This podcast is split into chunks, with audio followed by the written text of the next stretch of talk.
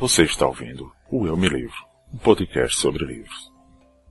Eu sou Léo Castelo Branco e neste episódio falarei sobre o hábito da leitura. Para começar, farei uma breve apresentação do retrato da leitura no Brasil. Pois como é de conhecimento da maioria, o brasileiro, em média, lê pouco. Dados de 2016 mostraram que o brasileiro lê em média 2,43 livros por ano. Isso mesmo.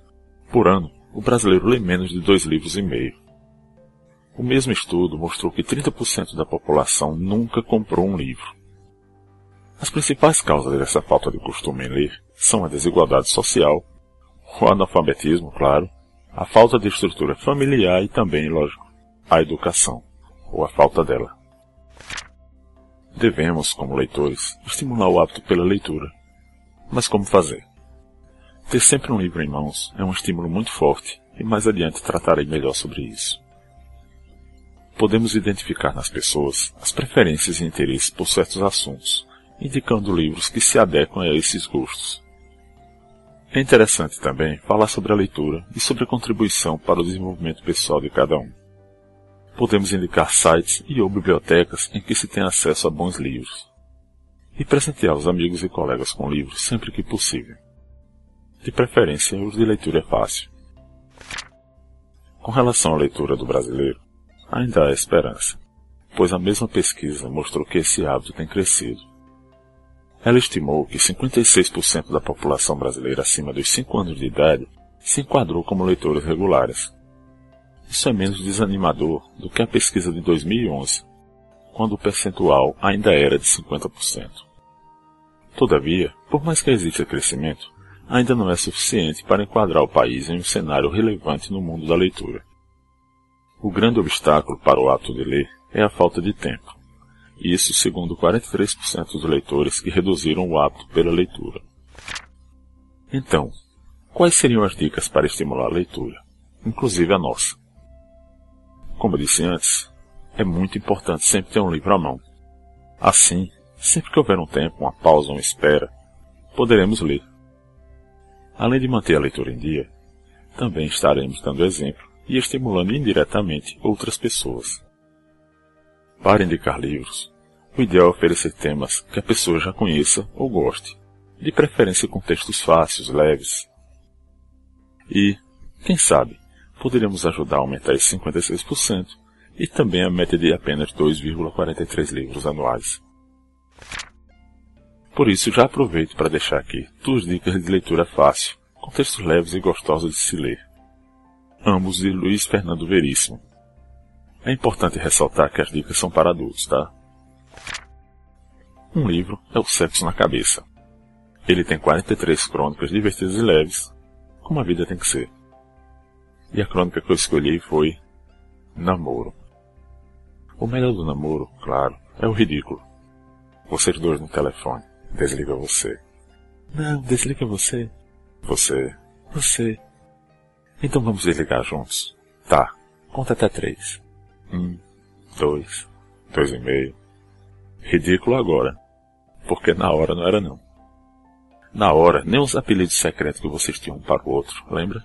Eram ridículos. Ron Ron, Suzuka, Alcin Zanzan, Suru Suzuka, Gongonha, Gongonha, Mamosa, Purupupuca.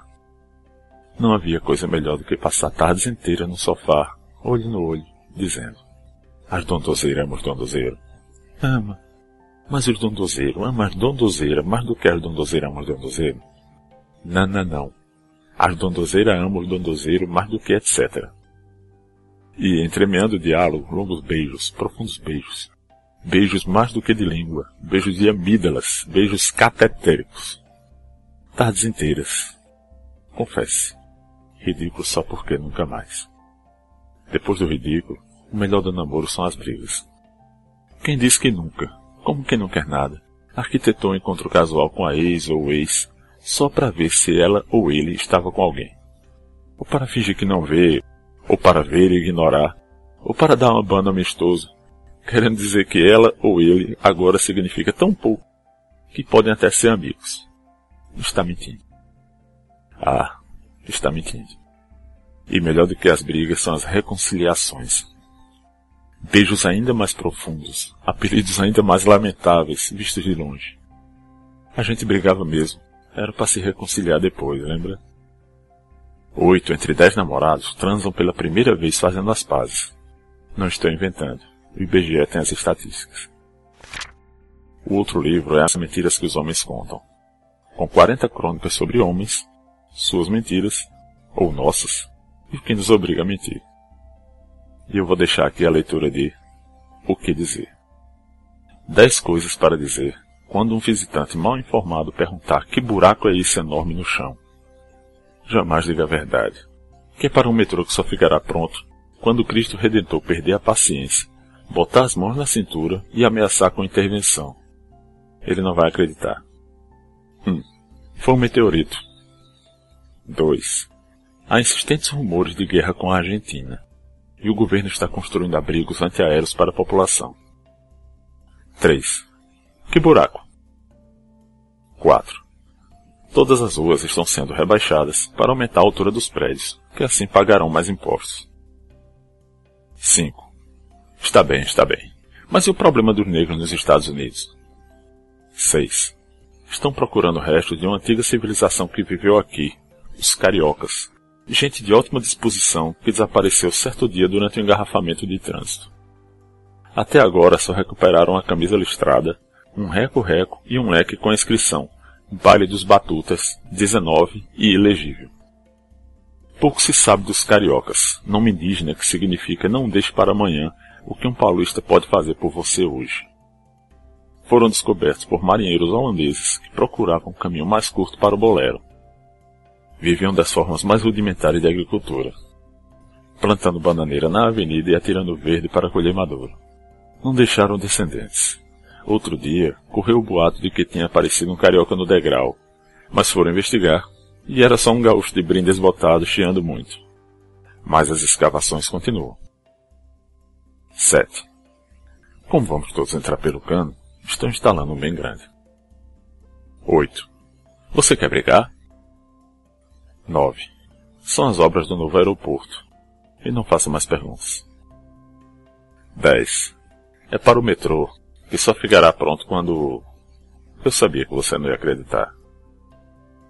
Há uma segunda parte dessa crônica, que são cinco coisas para dizer quando seu filho menor chegar em casa e quiser saber o que é, pela ordem, contrato de risco, dívida externa e sexo. Mas não lerei só para aguçar a curiosidade e estimular a leitura.